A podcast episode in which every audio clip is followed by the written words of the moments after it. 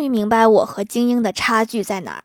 同事心情很差的时候，趴在桌子上，两分钟之后突然直起腰开始工作；我心情很差的时候，趴在桌子上，两分钟之后就睡着了。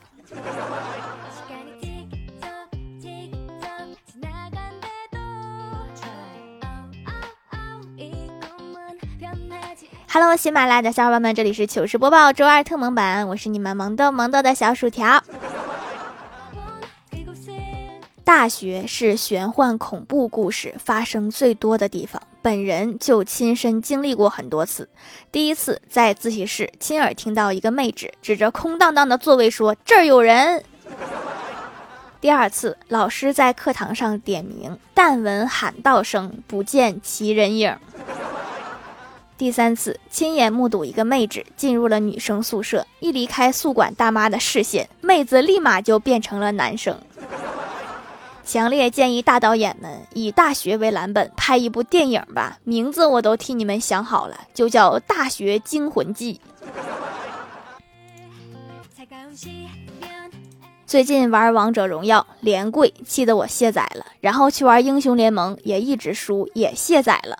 后来我哥说让我玩一个叫 DOTA 的游戏，说和王者一样，然后我就去玩了，也不行。后来我总结出一个问题，我发现了所有这种战术对线类游戏都有一个问题，那就是我有四个队友，却有五个对手，非常不公平。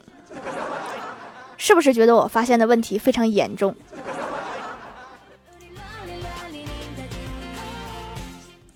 之前刷到一个减肥博主，他说光吃水煮青菜会瘦得很慢，可以搭配一下菌菇和肉类，膳食纤维和蛋白质在一起产生什么食物热效应，体重掉得更快。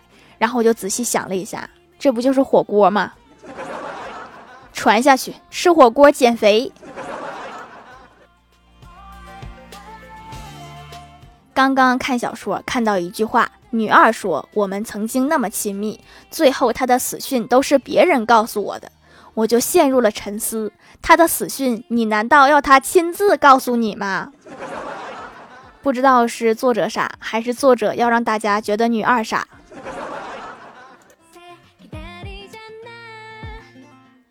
我哥约女神去一个高端西餐厅约会，服务员问：“请问您需要什么？”女神说：“给我来一杯咖啡。”服务员对我哥问：“说先生，你需要什么？”我哥说：“可以续杯吗？”服务员点头说：“可以。”我哥说：“那我就不浪费钱了，我和我女朋友续的那杯。”你可真是勤俭持家呀！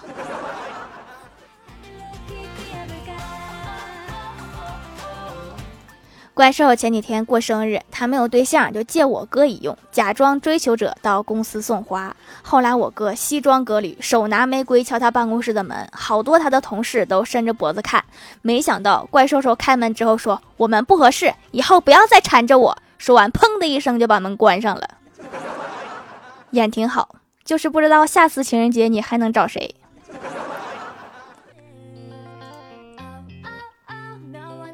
中午跟同事们聊睡眠问题，大家觉得我的睡眠质量非常好，趴下就睡。然后怪兽兽就问我说：“他睡不着怎么办？”我说：“属羊啊，属羊就很容易睡着。”他愣了一下说：“属羊怎么了？属羊了不起呀？”我说的是一二三四那个属羊，不是子鼠丑牛那个属羊。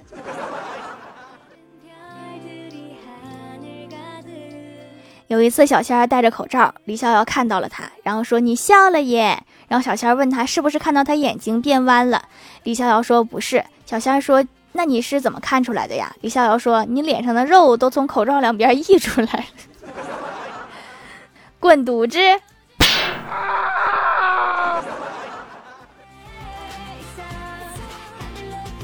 李逍遥给女友发微信说下午一起去吃饭，女友很痛快的说好呀，可是我没钱怎么办？男友说傻呀你，没钱没关系啊，我一个人去就是了。今日份分手小技巧。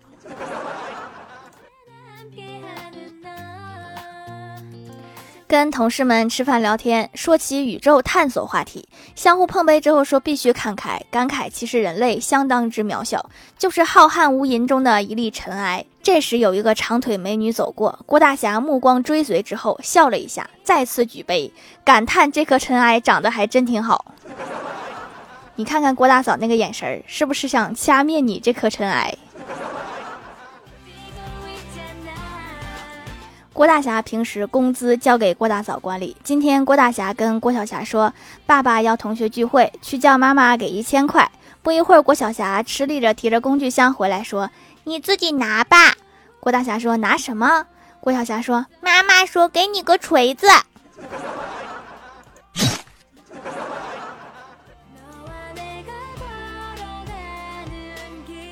跟别人讨论问题的时候，正准备进入状态，对方回了一句：“你开心就好。”这感觉就像是子弹都上膛了，准备哒哒哒了，结果窗口被堵住了，非常难受。今天我终于想到了怎么反击，不行，我要你也开心。记得上大学的时候，晚自习结束之后，和欢喜去买零食，很晚才回宿舍。宿舍楼下的门卫把我俩拦住，大声问道：“你们是哪个班的？”我吓得心惊胆战，于是乱报了一个班级，并给自己编了一个名字——王维。门口登记完，又问欢喜：“你呢？叫什么？”欢喜想都没想就回答：“孟浩然。” 门卫听了，马上对我们说：“来，你们把自己写的诗都背一遍。”我这个还算大众，你那个辨识度太高了，而且也不像个女生啊。我哥上初中的时候偷偷学会了抽烟，周末有次去网吧，路上抽着烟。第二天我爸问他是不是抽烟了，我哥沉默了一会儿说没抽烟。然后我爸说他看电视记者采访，看到我哥叼着烟从镜头前走过。没想到啊。有生之年第一次上电影，竟然是以这种方式。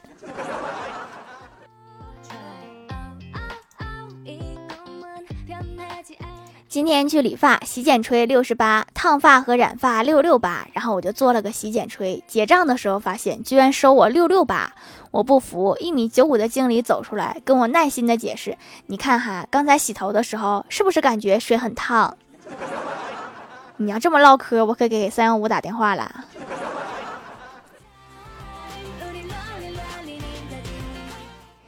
嗨，蜀山的土豆们，这里依然是带给你们好心情的欢乐江湖。喜欢这档节目，可以来支持一下我的淘小店，直接搜店名“蜀山小卖店”，数是薯条的数就可以找到啦。还可以在节目下方留言互动，或者参与互动话题，就有机会上节目哦。下面来分享一下听友留言。首先第一位叫做快乐加倍有幺三幺四，他说有时候觉得自己变丑了，拿出身份证一看，发现多虑了。是不是突然发现原来还能更丑？下一位叫做古代小美女也支持条，他说还有一周时间就要开学了，作业还没写完呢。呜呜呜啊，那个替我谢谢古代小美女。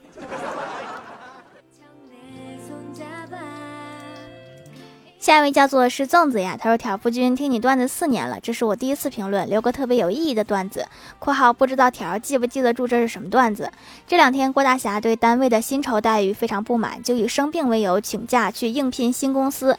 老板就问他想要什么工作环境，郭大侠说：“我要月薪十万包住，每年公费出差三十天。”老板说：“我给你月薪二十万，送你一栋房子，每年公费出差六十天。”郭大侠惊讶地说：“这么好，该不是跟我开玩笑的吧？”老板说：“是你先跟我开玩笑的呀。”似曾相识，所以纪念意义在哪儿啊？下一位叫做 Z 六二幺五七红，他说又敏感又干燥的肤质，用什么都不行，甚至还会刺痛发红。在掌门店里看到有专门针针对敏感肌的，就下单试试，没想到真的可以用，还顺便解决了被风吹就脱皮的问题。现在摸起来就是内部有水的感觉，非常滋润保湿。有些只是对添加剂和香味剂过敏哈，换成天然的就好了。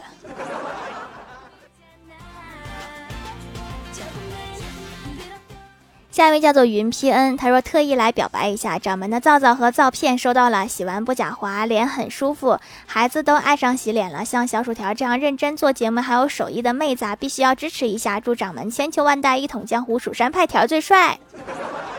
看到了吗？孩子都爱上洗脸了，有孩子的还不赶快试一试？没孩子的可以自己试一试，自己是孩子的可以拉着家人一起试一试。下一位叫做一个不知道昵称的九妹，她说郭大侠手机突然响了，郭大嫂示意他开免提，对方说先生麻烦挪下您的大奔，郭大侠说好的，立刻就过来。三个小时之后，郭大侠回家门被反锁了，打电话找老婆说咱家门你咋锁了呢？郭大嫂说下次麻烦叫你那群猪朋狗友动点脑子，要打麻将就直说，咱家没车，扯的这个谎太不走心了。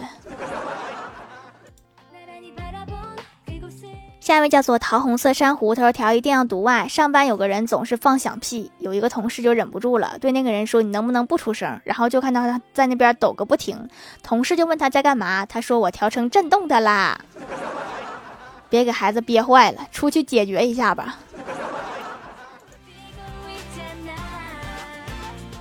下一位叫做后山没有钱，他说小薯条的皂皂拿起来沉甸甸的，闻起来没有什么味道，但是我不太喜欢用起泡网，就直接搓着用，泡沫比较细腻，洗感温和不刺激，深层清洁很好，黑头可以洗掉，但是要坚持使用效果才好。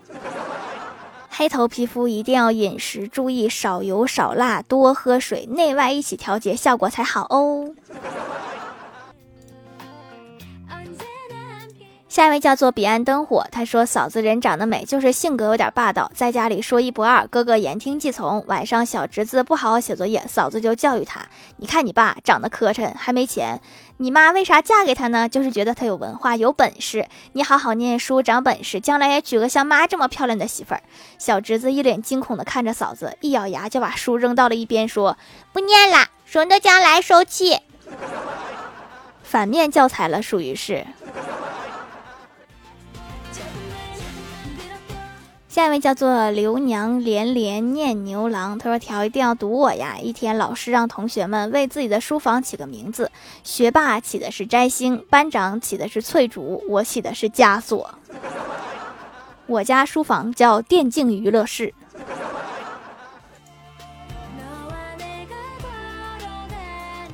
下一位叫做赫敏的迷妹，她说：“咱就是说，预定一份 C 位土豆，下周给我哦。再给条来条段子作为费用。冒号段子。哦，对了，赌我瘦瘦会送给你一部 iPhone 二五零。按照苹果一年一出这个规律，我觉得下辈子都拿不到这个手机。”